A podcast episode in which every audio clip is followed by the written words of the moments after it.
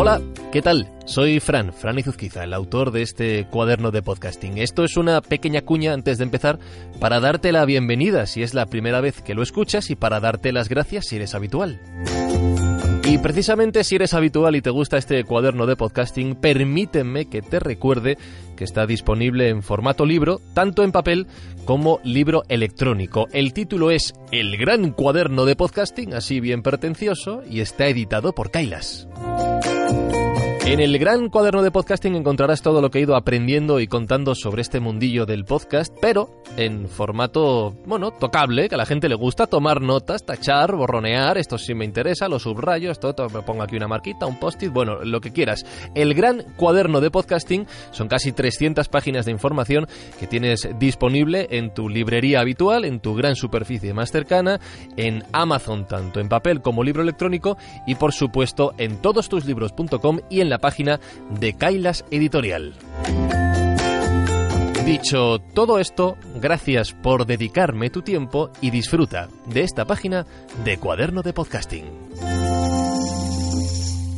Cuaderno de Podcasting. Página 31. Podcasting, guiones y naturalidad.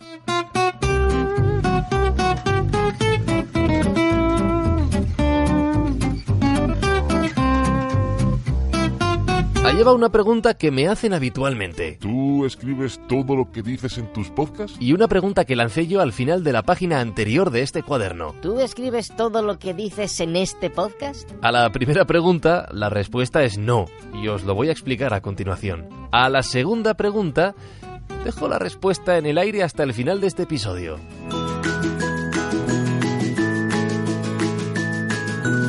A la hora de crear un podcast, para mí es muy importante articular la forma de trabajar en torno a la idea y no al revés. No se trabaja igual una tertulia que un monólogo o una entrevista que un formato de investigación. Y esto afecta a muchas partes del proceso de creación del programa, desde el diseño del equipo de grabación y edición que voy a necesitar, hasta dónde y cómo quiero grabar el contenido. Y también, por supuesto, al guion o documentos que voy a necesitar para llevarlo a cabo.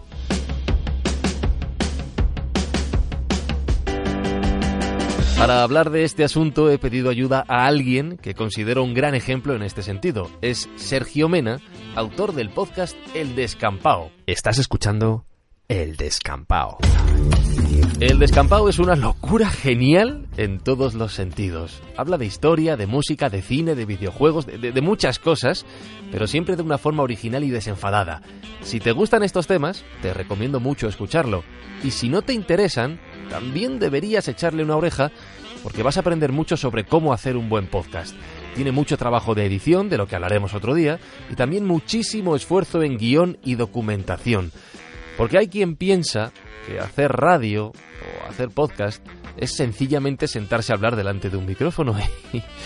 Ay, me temo que no. ¿Qué te lleva más tiempo en un episodio? ¿Documentarte o grabarlo? A la hora de elaborar un programa, lo que más tiempo me lleva normalmente es la documentación, después la postproducción y finalmente la grabación. Eh, la grabación por lo general suele ir bastante rápida porque ya hay un trabajo previo hecho en la documentación. Eh, esto también depende mucho del tipo de podcast que hagas, pero en nuestro caso, como manejamos bastantes datos y a veces los programas pueden llegar a ser un poco complejos, cuanto más afianzados están los pilares de los que vas a tratar, mucho mejor.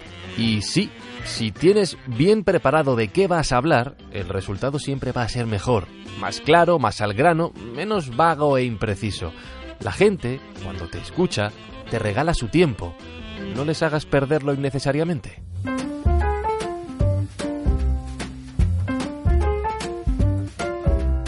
Y esto de documentarse no es sencillo nada sencillo. ¿Cuánto tiempo dedicas a la documentación y preparación del guion? Mucho. Elegimos una temática, sea la que sea, y a partir de ahí hacemos una estructura del guion, pero sin desarrollar, solo con los títulos.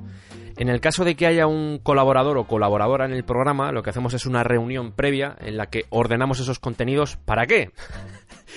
Para el siguiente paso, que es el proceso de documentación, el arduo proceso de documentación en el que, bueno, tiramos de libros, tiramos de información en Internet, la contrastamos, que esto siempre nos lo tomamos muy en serio porque la información que hay a veces circulando por Internet es un poco, bueno, pues ya sabes. Y por supuesto el bagaje o el conocimiento previo que ya traemos de casa. Todos esos datos van a acabar en bruto, en un archivo, que nos va a servir más de guía que de guion. Esto que cuenta Sergio es bastante parecido al proceso que seguimos en la escóbula de la brújula. Nuestro director, Jesús Callejo, contacta con el invitado para cerrar el tema del programa en cuestión y los asuntos concretos de los que le gustaría hablar a lo largo del capítulo. De la misma manera, el resto del equipo aporta sus intervenciones. Cada uno documenta y prepara su parte. Y yo al final, como presentador, soy el encargado de ordenar todo el contenido y plasmarlo sobre un papel, más como guía que como guion porque también tengo que decir que la mitad de las veces cambiamos el orden sobre la marcha. Porque después comienza el proceso de filtrado, que este paso puede durar semanas, en el que yo, por ejemplo, leo y releo mientras voy seleccionando lo que quiero contar y lo que quiero dejar fuera. Este paso en concreto es un poco doloroso porque aquí es donde tienes que decir esto sí, esto no, esto sí, y a veces te tienes que dejar cosas por el camino que luego dices, ah, maldita sea, esto debería haberlo contado. ¿Recordáis cuántas veces hemos dicho en este cuaderno de podcasting que el mejor tema para tu podcast es aquel del que puedas estar hablando horas y horas? Cuanto mejor controles la temática, más fácil va a ser todo este proceso.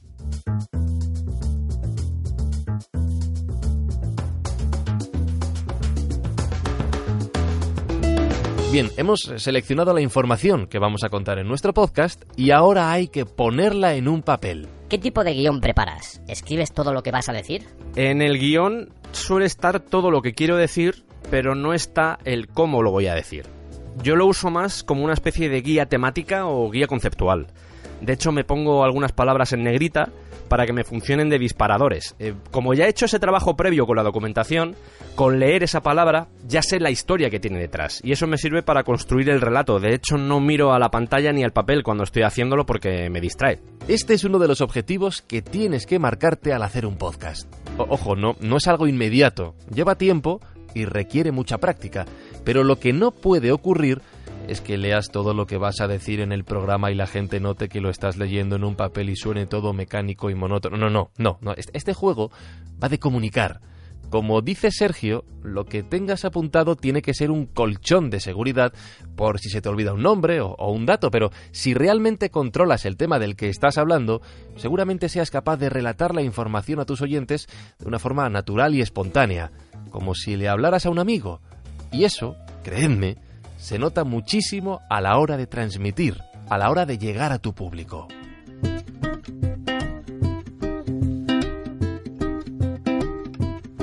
Cuando le cuento todo esto que os estoy diciendo a, la gente que está empezando con sus podcasts, suelo recibir respuestas del estilo... Claro, Fran, es que tú llevas mucho tiempo haciendo radio. Y sí, bueno, es verdad, llevo un tiempo, pero lo he tenido que aprender igual que todos. Y aquí jugamos con una ventaja que no podemos olvidar. Yo imagino que al no ser en directo, ese salto al vacío que es, venga, lo que te salga en ese momento, dentro de unas pautas, claro, pero lo que te salga, pues es más sencillo, pero creo que hay que ponerse a prueba. Mm, aunque a veces el resultado pueda ser malo, que lo es, que te das cuenta, lo estás haciendo en el momento y dices... ¿Qué es esto? O también... Vaya truño acabo de hacer. Al final te percatas de que es una especie de músculo.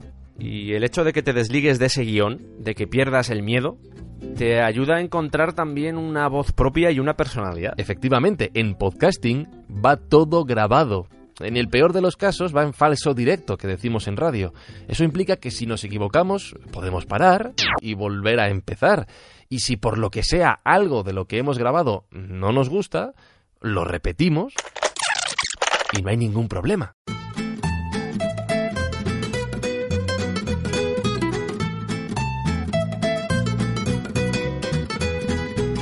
Y ya que de alguna manera estamos caminando en la cuerda floja cuando grabamos un episodio, por mucha red que tengamos debajo con la posibilidad de repetir, el haber preparado bien nuestro guion y nuestra documentación nos hará sentirnos mucho más seguros. Ese trabajo de documentación, ese trabajo de inmersión hace que en un momento determinado pueda rescatar un dato que igual había descartado cuando estaba haciendo el filtrado, pero que en ese momento lo veo claro y digo, venga, vamos a ello. O si veo que la conversación está derivando hacia un lado, puedo adelantar contenidos que iban más adelante en el programa.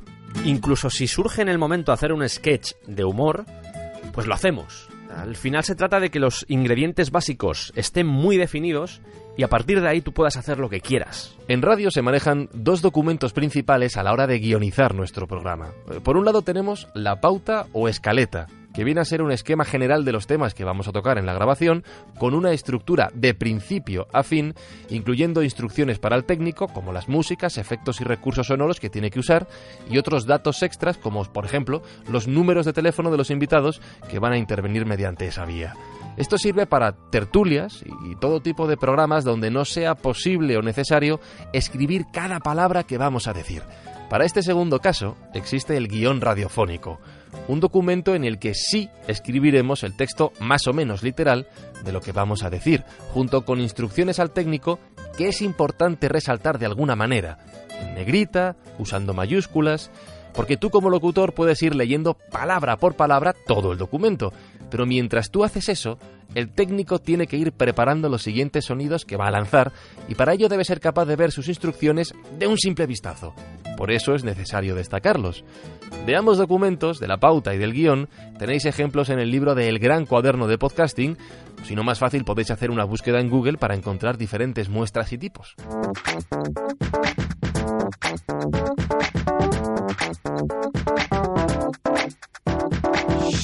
Una última pregunta importante. ¿Qué consejo darías a alguien que está empezando para conseguir esa naturalidad ante el micrófono? Para conseguir naturalidad ante el micro, lo primero y lo más importante es convencerte de que no le estás hablando a un micro. Yo trato de imaginarme siempre a una persona, ni siquiera a un grupo de personas, a una persona, a un oyente que está en su casa, está en la oficina, eh, está escuchando mientras trabaja o cocina, y me imagino a esa persona delante mía. Esto es exactamente lo mismo que hago yo. Esa persona quiere escuchar lo que le quiero contar. Y es a esa persona a la que le hablo. Humanizar el micro, al menos para mí, es el primer paso para uno, perderle el miedo, que no el respeto, solo el miedo. Y dos, poder hablar o leer con naturalidad. Porque en realidad se lo estás contando a alguien, siempre. Alguien te está escuchando al otro lado. Aunque sean tres personas, siempre hay alguien al otro lado. Ah, eh, y por cierto, sí, yo escribo todo lo que estás escuchando en el cuaderno de podcasting. Y lo leo de forma más o menos literal, a veces morcilleo un poco, como voy a hacer ahora, y es muy importante también para tener naturalidad, gesticular, moverte, sonreír al micrófono para que tu oyente te perciba de una forma más amable, expresarte libremente, sin ningún problema. Si se nota o no se nota el hecho de que estoy leyendo, házmelo saber, que me hará ilusión, porfa.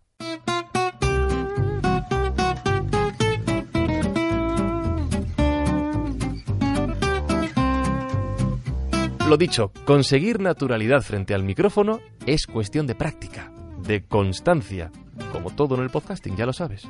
Y las primeras veces que nos escuchemos, pues no nos vamos a gustar. Esto nos ocurre a todos. Hay que seguir trabajando y mejorando.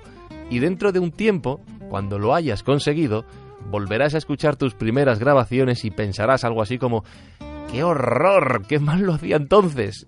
Y será buena señal, significará que has mejorado. Y hasta aquí esta página 31 del cuaderno de podcasting que termino, ya sabes, recordándote que si tienes mensajes, sugerencias, dudas, preguntas, observaciones, comentarios, críticas, lo que quieras, pongo dos vías de contacto a tu disposición. En Twitter soy arroba izuzquiza y mi correo electrónico está siempre abierto para ti en hola arroba franciscoizuzquiza.com. Querido cuaderno de podcasting, hasta la próxima página.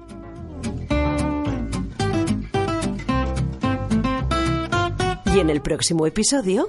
En el próximo episodio vamos a hablar de publicidad, de anuncios, de, panojita, de dinero, porque espero que os paguen por incluir anuncios en vuestros podcasts en algún momento. Una pregunta muy ligada a este tema de la naturalidad que hemos hablado es, ¿cómo puedo incluir anuncios en mi podcast de la forma más efectiva posible? ¿Cómo incluyo la publicidad de mis patrocinadores sin que cante mucho a que estoy metiendo un mensaje pagado?